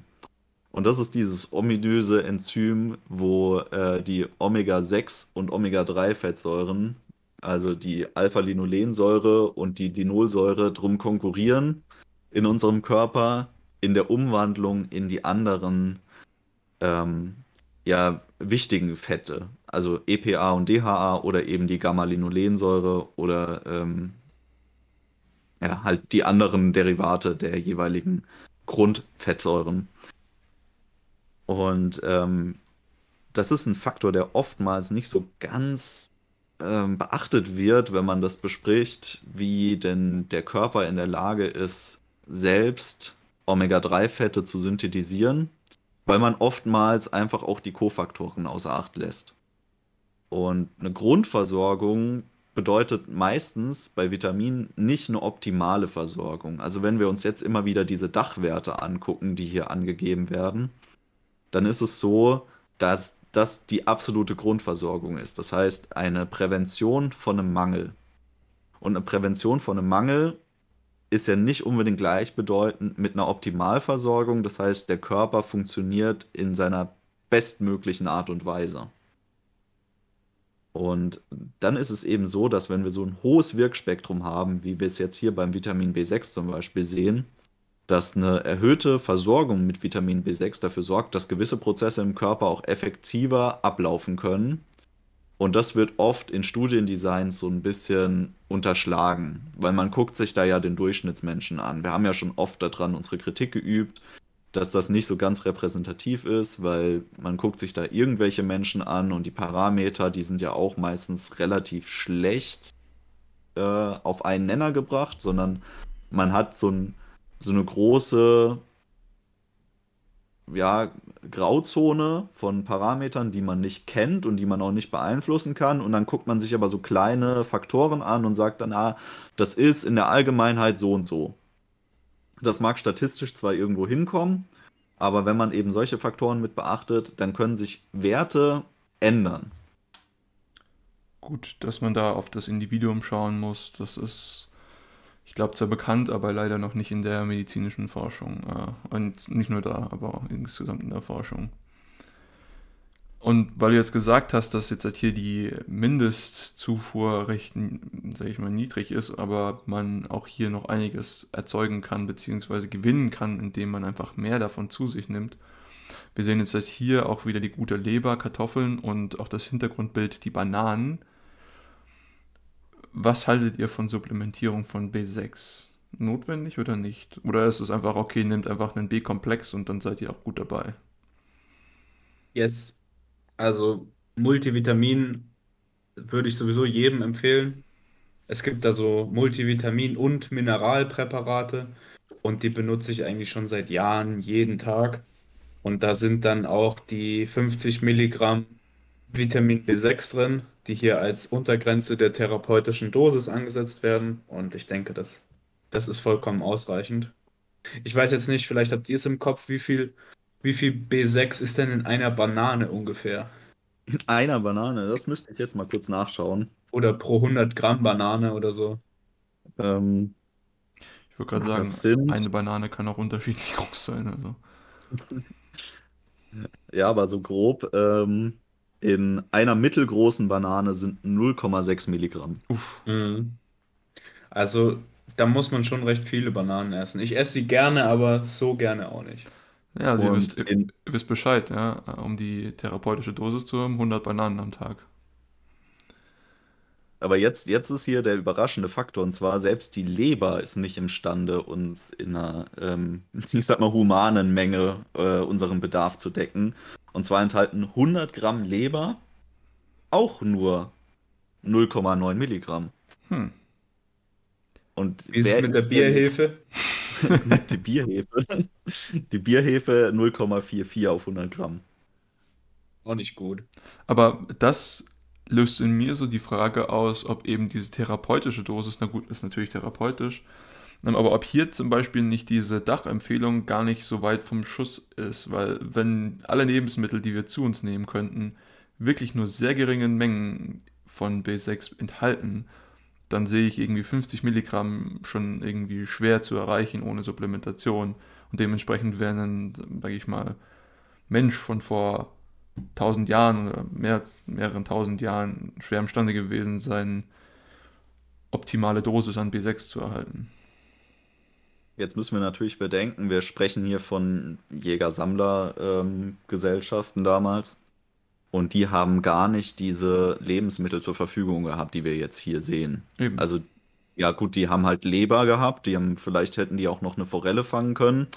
Aber sowas wie Spinat und äh, ja, Linsen, Bananen, Kartoffeln, das gab es entweder noch gar nicht oder war super selten und gar nicht in Masse zu sammeln. Stattdessen haben diese Leute damals extrem viel Wildpflanzen zu sich genommen, Wildkräuter. Und ähm, das Ganze ergänzt durch tierische Proteine. Das heißt, sie haben alles gegessen, was ihnen über den Weg gelaufen ist, sei das jetzt äh, eine Weinbergschnecke oder ein Fisch oder ein Krebs oder wenn sie mal was erjagt haben, dann auch das.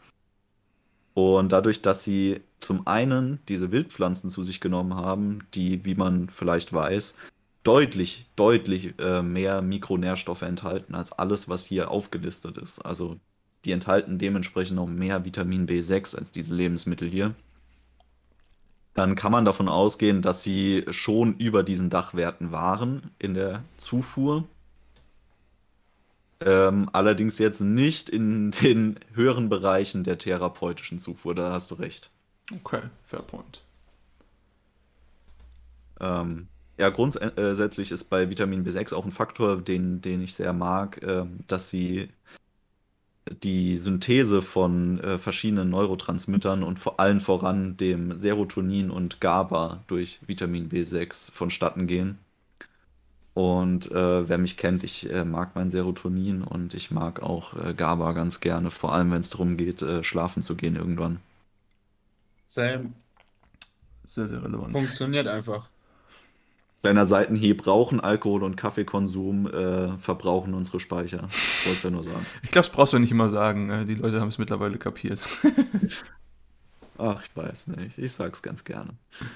Aber okay. Ich, Aber äh, vielleicht ist es auch so wie bei Mr. Burns. Wenn du, wenn du alles drei gleichzeitig machst, dann geht's wieder. dann, dann cancelt sich der Effekt wieder aus. Ja. Hä? Okay, ich lasse es ab jetzt. Aber ihr, ihr habt die, die Messages angekommen. Okay. Die Folsäure. Wer kennt die Geschichte der Folsäure? Warum ist Folsäure was, was so gut wie jeder schon mal gehört hat? Tja, da bin ich überfragt. Keine Ahnung. Kleiner Tipp ist äh, der erste Punkt auf der Liste der Funktionen. Und zwar gibt es eine ähm, Komplikation bei Geburten, die daher führt, dass Schwangere zu wenig Folsäure zu sich nehmen. Hm. Und das ist, dass der Fötus dann mit einem offenen Neuralrohr geboren wird. Ähm, das hört sich nicht nur nicht so schön an, das ist es auch tatsächlich nicht. Und das liegt daran, dass ähm, eben die Entwicklung, die vollständige Entwicklung des Babys im Mutterleib nicht ablaufen kann durch einen sehr, sehr häufigen Folsäuremangel, weil Folsäure ist super pinzig. Das kommt zwar in relativ vielen Lebensmitteln vor, aber es möchte am liebsten weder gelagert werden noch verarbeitet. Hm.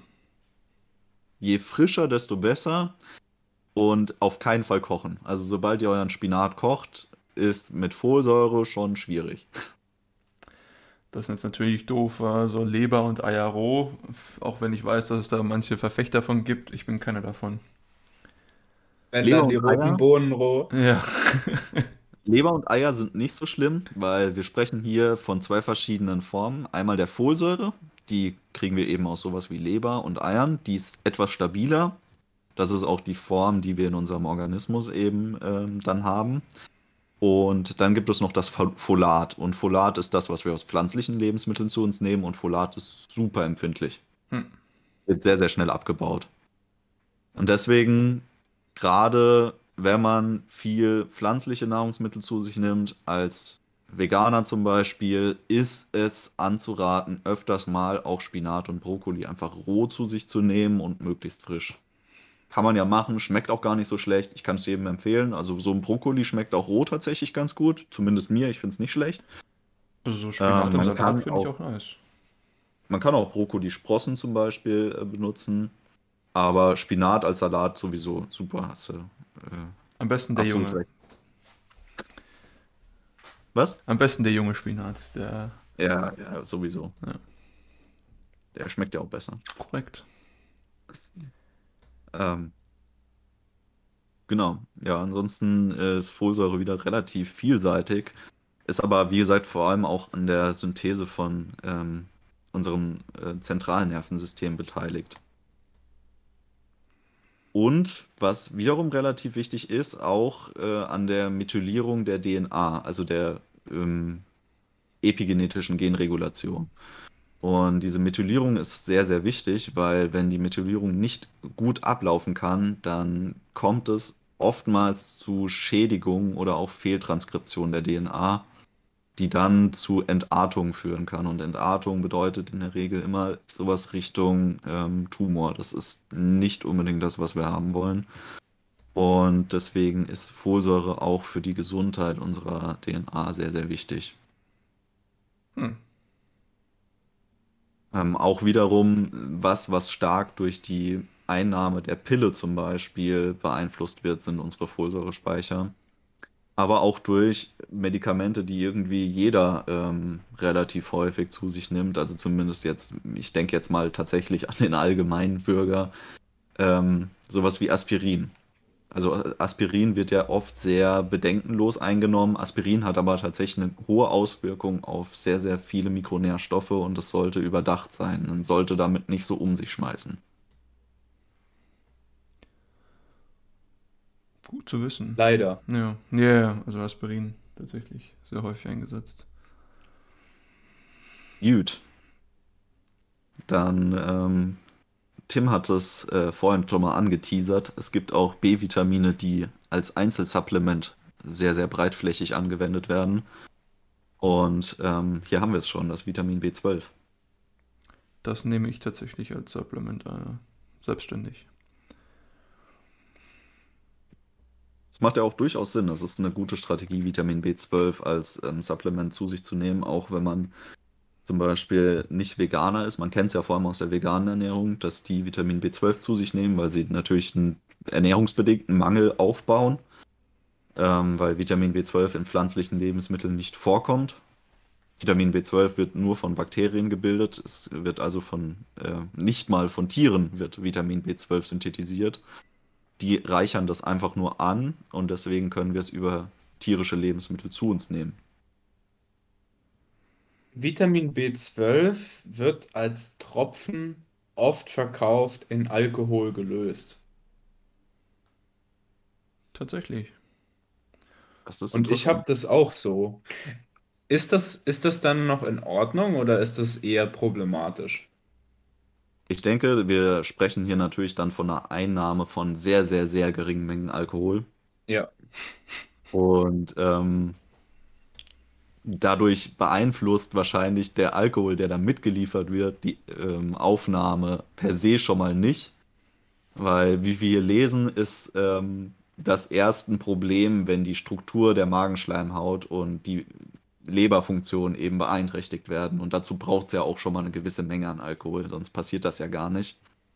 Und ähm, die Menge an Vitamin B12, die in so einem Supplement drin ist, die ist auch ausreichend, um den äh, Alkohol, der dabei ist, äh, abzubauen, glaube ich. äh, übrigens, der Mythos besagt, dass gewisse ähm, Gruppen von Menschen aus Indien äh, ein entsprechendes Mikrobiom im Darm haben, dass sie sich selbst ausreichend mit Vitamin B12 versorgen können. Hm. Das ist aber normalerweise nicht der Fall. Stichwort Kottransplantation. ja, genau. Ja, Superhelden existieren halt nur nicht in der Form und Ausprägung, wie wir denken, dass sie sind. Ähm, ja, wieder Eier, Freunde. Eier, Käse, Eier. Vollmilch. Eier, Eier Käse, Vollmilch, ja. das taucht ja jeder Folie auf. Ähm, grundsätzlich ja. Und was man aber sagen muss, Vitamin B12 macht auch so rum gesehen Sinn äh, zu supplementieren, weil ein Großteil der Bevölkerung hat ein genetisches Problem, Vitamin B12 überhaupt in ausreichender Menge über die Nahrung aufzunehmen. Und dann muss man eben so ein bisschen über den Wert drüber supplementieren, damit du dann mit der eingeschränkten Aufnahme wiederum genug hast. Das ist auch so ein Faktor, den man da beachten muss. Und eben, dass die Aufnahme wie bei so vielen Sachen im Alter sowieso abnimmt. Ähm, genau ja, das soll es erstmal gewesen sein. Ich glaube, die meisten Leute kennen sich relativ gut mit Vitamin B12 und der Funktion aus. Ähm, da müssen wir jetzt nicht so intensiv drauf eingehen. Stattdessen äh, kommen wir zur Pantothensäure. Davon habe ich noch nie was gehört. ist auch wieder eins der B-Vitamine, was nur in Komplexen vorkommt. Ähm, ist auch maßgeblich eigentlich vor allem wiederum am Energiestoffwechsel beteiligt. Und da ist es wirklich sehr, sehr maßgeblich, weil äh, Pantothensäure ist ein Teil des Coenzyms A. Und wer sich irgendwann mal im Biologieunterricht oder im Studium durch äh, den Energiestoffwechsel durchquälen musste, der wird die Abkürzung CoA äh, kennengelernt haben und äh, wahrscheinlich auch hassen gelernt haben. Das ist aber halt das zentrale Ding im Energiestoffwechsel. Also es ist wirklich an fast allen Reaktionen dabei beteiligt. Und das verdeutlicht uns einfach, dass Pantothensäure was ist, was wir auf jeden Fall ähm, zu uns nehmen sollten. Aber auf der anderen Seite ist es auch was, wo eigentlich kaum ein Mangel besteht. Also es ist wirklich sehr, sehr selten, dass es überhaupt einen Mangel gibt, weil das nimmt man normalerweise immer in ausreichender Menge zu sich. Die Speicher sind auch relativ stabil. Es ist halt was, was zum Beispiel wieder durch Alkoholkonsum, da muss man dann aufpassen, wenn man chronisch viel Alkohol trinkt, dann könnten die Speicher doch leer werden irgendwann. Aber so normalerweise ist man davon nicht betroffen. Und man kann sich ja auch mal im Sommer eine Wassermelone gönnen. Das ist ja durchaus was Leckeres. Mich würde das mal interessieren, ob Alkoholkonsum, wenn er chronisch und stark durchgeführt wird, deshalb so schädlich ist wegen dem Alkohol oder wegen den ganzen Auswirkungen von Alkohol auf die Mikronährstoffversorgung. Ja, das ist halt so ein Double Whammy, ne? Aber ich verstehe schon, ja. ich verstehe schon, was deine, dein, dein, dein Study Design hier ja, ist. Eben, du hast eine, eine Gruppe, die trinkt einfach nur ganz viel, dann hast du eine Truppe, die trinkt ganz viel und kriegt sehr krass viele Supplemente und dann hast du eine Gruppe, die trinkt kein Alkohol und darf aber auch keine Vitamine mehr zu sich nehmen und dann guckst du mal, wer nach drei Monaten mehr am Arsch ist. Also tatsächlich wird natürlich durch eine ausreichende Versorgung mit allem, die an den Alkoholkonsum angepasst ist, der Effekt des Alkohols irgendwo ausgeglichen. Aber nichtsdestotrotz ist Alkohol ja dann immer noch neurotoxisch. Also die Wirkung hast du trotzdem irgendwie und auch den, den, die Belastung auf die Leber hast du trotzdem.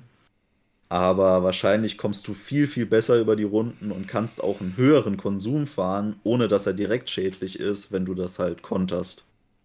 Die Wirkung will ich ja auch. ja, ich meine, das ist ja auch die Hypothese de, des Studiendesigns, oder? Für äh, Sportler wieder ganz interessant. Ähm, Pantothensäure ist auch wichtig, zum Beispiel, dass wir unsere Geschlechtshormone bilden können. Also allen voran natürlich dem heiligen Testosteron. Okay, äh, ich hole mir auf jeden Fall gleich ein paar Wassermelonen. Schön Vitamin B-Komplex oder mal äh, einen leckeren Brokkoli knabbern. Oder ein schönes Ei essen. Ja, ich meine, wer kennt's nicht? Äh, die Leber-Wassermelonen-Hühnerei-Kombi. Ganz besonders lecker, ja. ja. Ähm, kurzer Exkurs. Ja, machen. Biotin. ähm, da ist der Erzfeind im Hintergrund zu sehen, die Sojabohne. Eigentlich eine ganz hübsche Pflanze. wir haben ja auch wieder, wir haben auch wieder die, die äh, mystische Bierhefe auf der Liste stehen. Äh, Biotin ist deswegen interessant, weil es auch wiederum ähm, für die Umwandlung der Alpha-Linolensäure in die verschiedenen anderen Omega-3-Fettsäuren benötigt wird. Ähm, also Enzyme, die daran beteiligt sind, äh, enthalten Biotin deswegen. Und ansonsten kennt man es ja eher so als, ich glaube, Haarwachstum-Supplement oder für gesunde Nägel. Zumindest sieht man das oft irgendwo stehen und dann steht da ganz fett Biotin mit drauf. War. Scheint zu wirken auf jeden Fall. Es ist relativ gut belegt, dass es das tut, aber war. Muss man wissen, ob man das braucht. Was gibt es noch? Ähm, ansonsten kommen wir jetzt äh, zum letzten im Bunde der langen Reihe der Vitamine. Und diese Folie ist äh, nicht ohne Grund sehr erschlagend, weil Vitamin C ist eines der bestuntersuchtesten Vitamine und hat ein riesiges Spektrum an belegten Funktionen, ähm, was es natürlich auch zu einem wirklich tollen Vitamin macht. Man sollte Vitamin C ähm, bewusst zu sich nehmen und intelligent zu sich nehmen. Was bedeutet hier ähm, intelligent? Intelligent bedeutet, man soll sich nicht damit zuballern, wenn es nicht nötig ist. Weil auf der einen Seite zum Beispiel sowas wie Training, vor allem Training im Leistungssport, erhöht unseren natürlichen Vitamin C-Bedarf. Aber wenn wir jetzt äh, unser Training damit kontern, dass wir uns am Tag 10 Gramm Vitamin C zu 10 verschiedenen Uhrzeiten reinfahren, dann machen wir uns auch Trainingseffekte kaputt, weil der Körper nicht mehr an den Reiz adaptieren kann, weil wir zu stark die entsprechenden Reaktionen des Körpers unterdrücken, dadurch, dass wir Vitamin C fahren. Mhm, ja. Weil Vitamin C ist halt einfach super in der Funktion, Entzündung und ähm, generell auch alles Mögliche, was dem Körper Schaden zuführt, zu unterdrücken. Also das reduziert quasi jeden Entzündungsmarker, den wir so kennen, der auch beim Arzt normalerweise gemessen wird in einer, in einer Routineuntersuchung. Wenn wir uns davor einfach eine richtig hohe Dosis Vitamin C reinfahren, dann können wir unsere Werte ganz schön beschönigen. Sollte man natürlich davor nicht machen, weil dann Kleiner hat man keine, keine guten Werte. Ja. Ähm, was aber wirklich interessant ist, äh, ist die Vitamin C Hochdosisgabe. Und zwar sehen wir, dass bei der Zufuhrempfehlung sind da zwei verschiedene Werte bei der therapeutischen Dosis angegeben. Und die sind sehr weit auseinander. Also wir haben hier einmal die Aufnahme von 200 Milligramm bis 3 Gramm, die wir oral zu uns nehmen.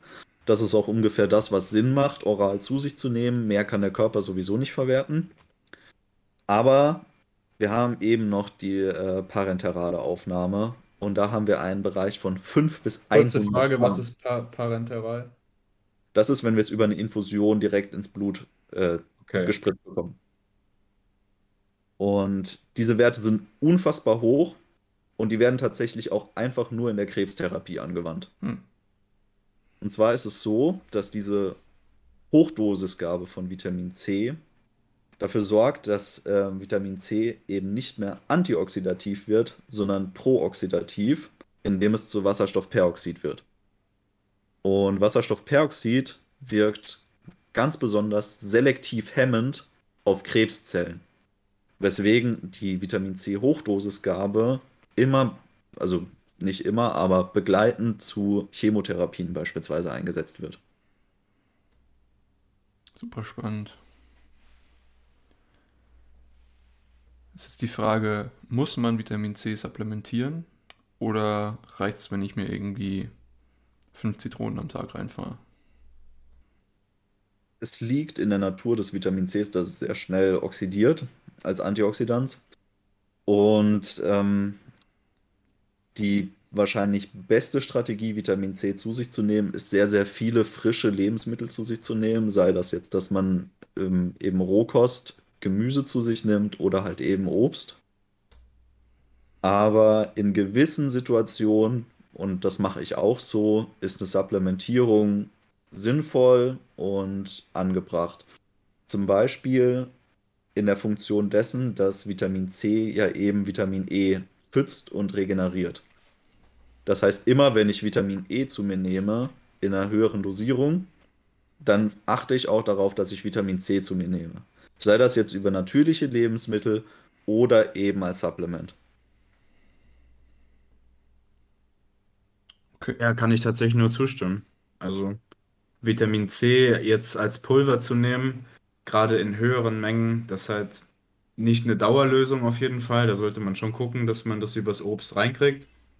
Aber ähm, ab und zu, gerade auch wenn jetzt die Erkältungssaison wieder durch die Lande zieht, dann kann man das schon mal machen. Also es ist auch sehr günstig. Und dann nimmt man halt mal für zwei, drei Wochen jeden Tag die drei Gramm Peroral. Und dann ja, ist auch wieder gut. Das ist natürlich auch das, was ich ja. gehört habe, dass man das, sage ich mal, äh, sehr zeitlich begrenzt nimmt, aber dann in einer hohen Dosis. Okay, das deckt sich auf jeden Fall gut.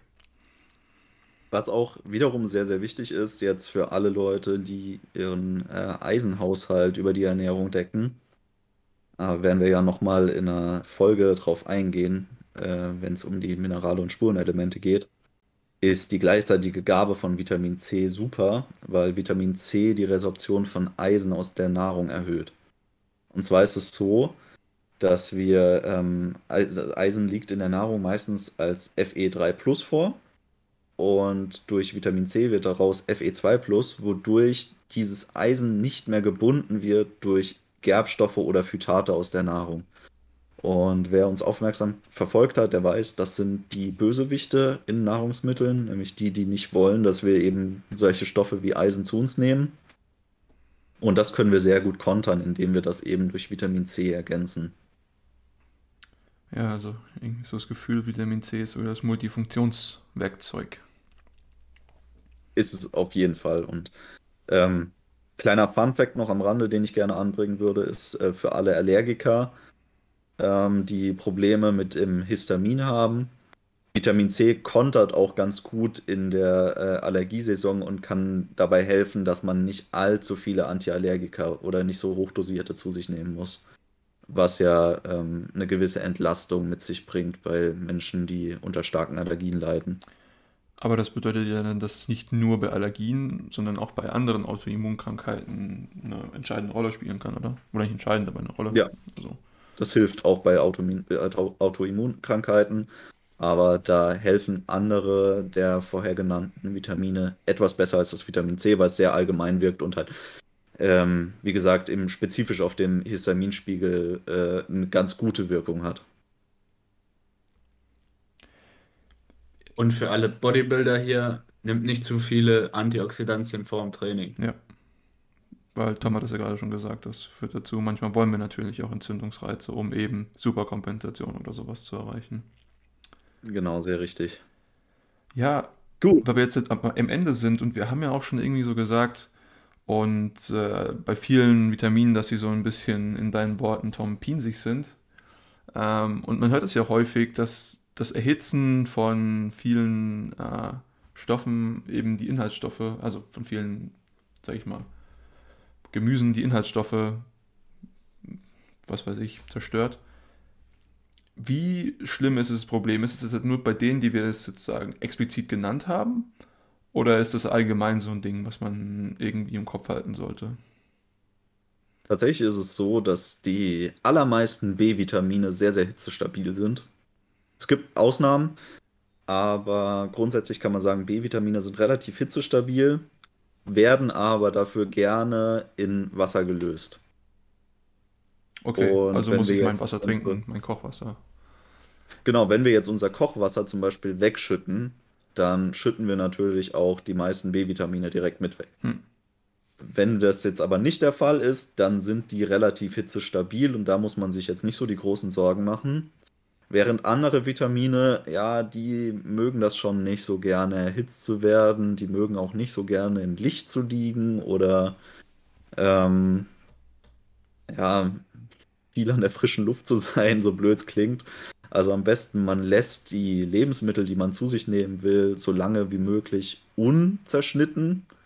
Das heißt, so eine Zucchini am besten im Ganzen aufheben und dann auch weiterhin am besten im Kühlschrank lagern oder zumindest halt da, wo jetzt nicht unbedingt Licht drauf äh, scheint. Das hilft dabei, die Vitamingehalte der Lebensmittel relativ hoch zu halten, bis man sie dann, dann verzehrt. Und dann ist eine, generell zu empfehlen, dass man sowohl kocht als auch Rohkost zu sich nimmt. Ähm, also ja. ich habe da mal eine Frage zu. Ja. Und zwar esse ich Gemüse zum größten Teil tiefkühl. Das was, macht, was macht tiefkühl? Macht das, ich habe nämlich oft gehört, dass es eigentlich nichts macht, aber ich kann es mir nicht so richtig vorstellen.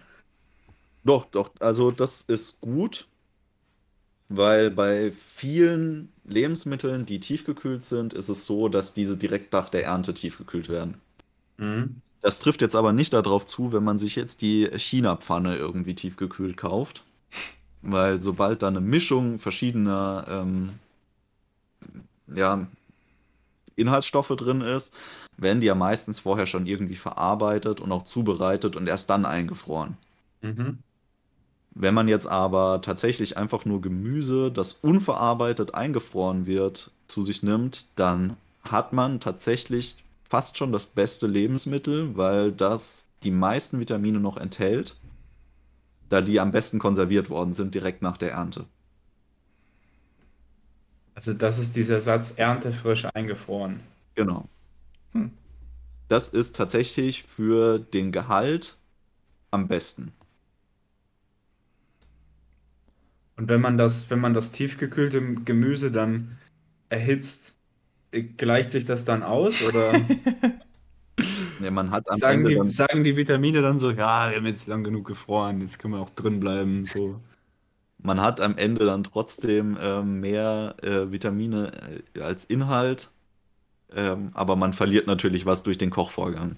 Was okay. natürlich bei tiefgekühlten Lebensmitteln unumgänglich ist, weil die kannst du ja so nicht essen. Da, da habe ich aber wieder die Vorstellung, dass Dünsten sehr gut sein kann, oder? Ja. Dünsten ist äh, sehr schonend und ähm, man hat nicht dieses extrem auslaugende Kochen, das halt lange dauert.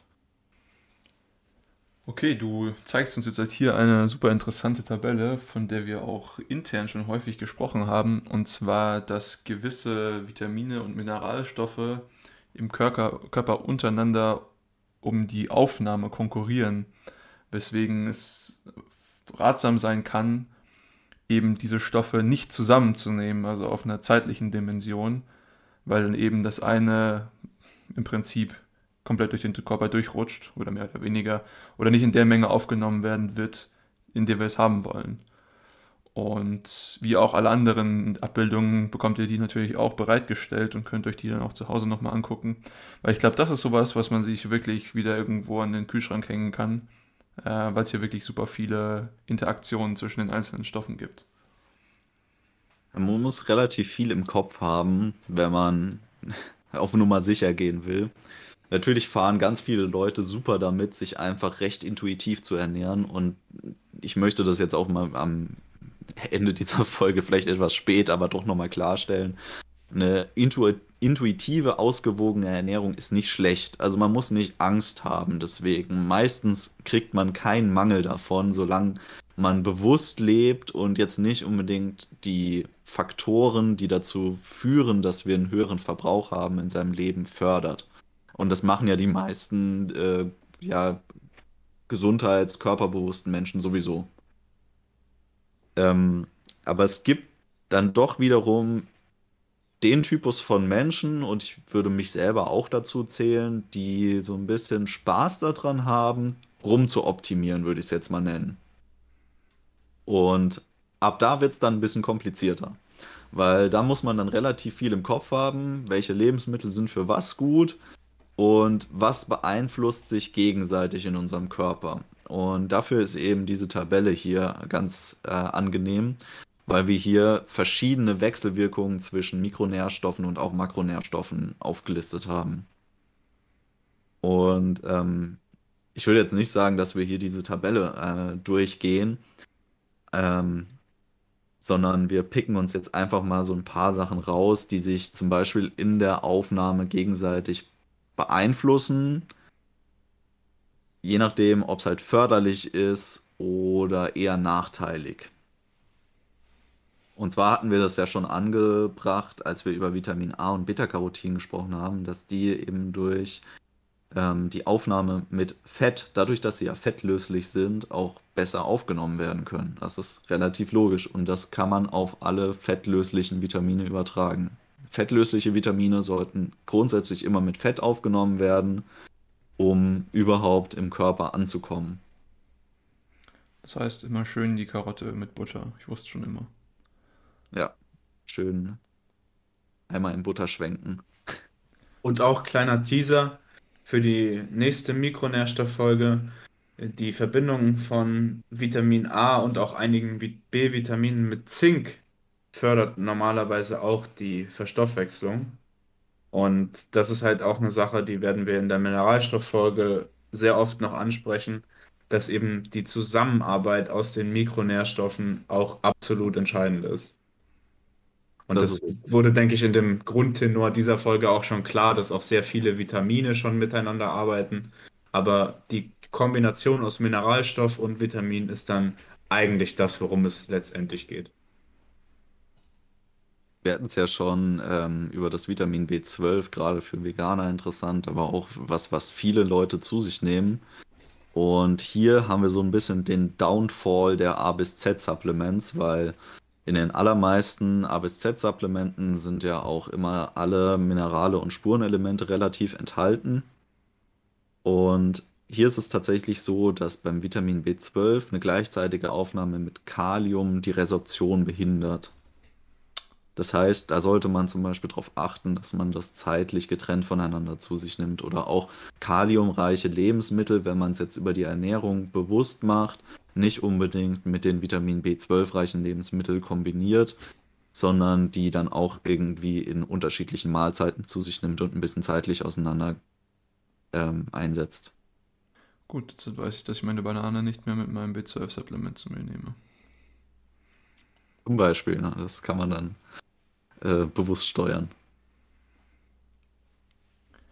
Oder auch ähm, tatsächlich ist es so, dass Vitamin C fördert zwar die Aufnahme von Eisen äh, im Darm, aber gleichzeitig, wenn da sehr, sehr viel Eisen vorhanden ist, dann verbraucht es auch das Vitamin C aus der Nahrung. Das heißt, wenn wir jetzt unser Steak mit äh, Zitronensaft beträufeln, dann äh, sollte uns bewusst sein, da kommt nicht mehr wirklich was von der Zitrone an.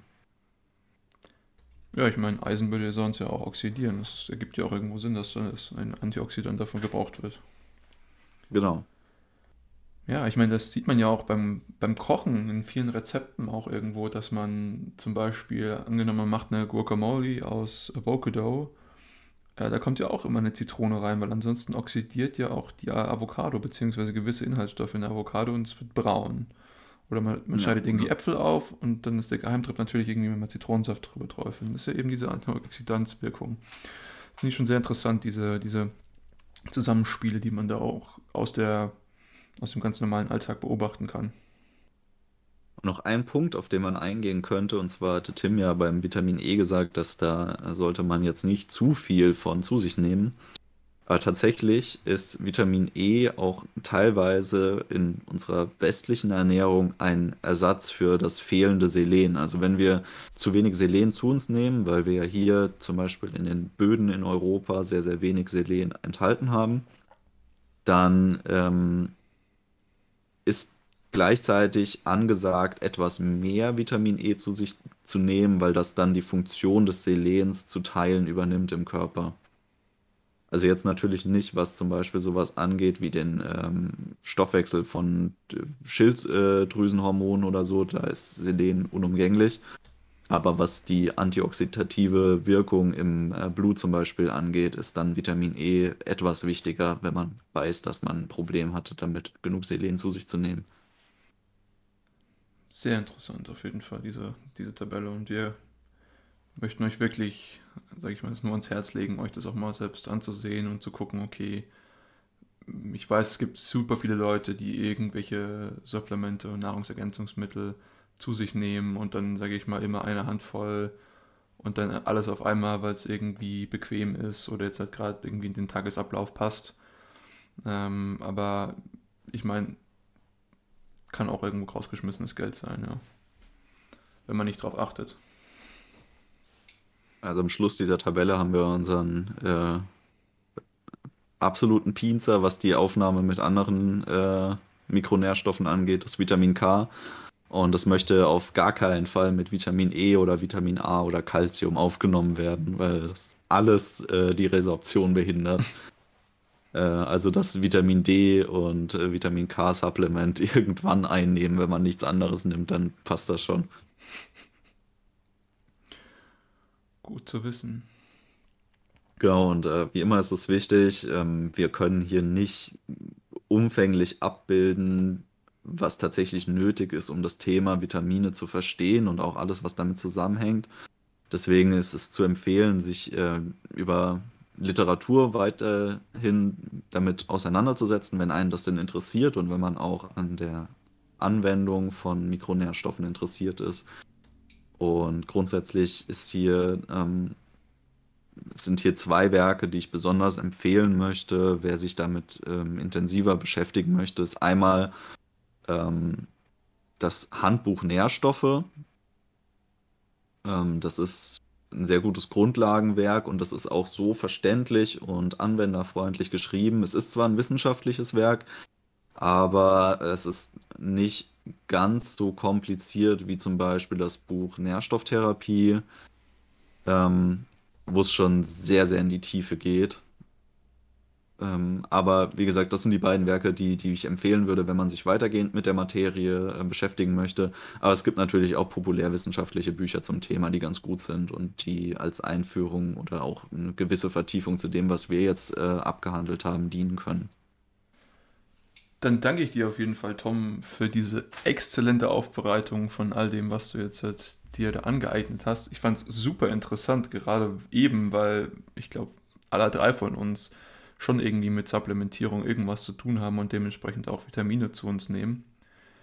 Ich weiß aber auch, dass gefühlt 80 Prozent, ich hoffe zumindest 80 Prozent der Bevölkerung irgendwie da mal was zu tun hatte. Deswegen ist die Folge, glaube ich, relevant für jeden. Und dementsprechend hoffe ich auch, dass, falls ihr irgendjemanden kennt, der davon profitieren würde, ihm das gerne weiterleiten, weil das Wissen ist echt essentiell, kann Leuten richtig viel weiterhelfen. Und wir bedanken uns natürlich für ne, eure Ohren, eure Zeit, dass ihr uns hier geliehen habt ähm, und hoffen, ihr habt irgendwas gelernt. Falls ihr irgendwie noch Nachfragen habt, könnt ihr uns die gerne auf unseren sozialen Medien stellen. Und wie immer, wir hören uns beim nächsten Mal und vielen Dank. Macht's gut.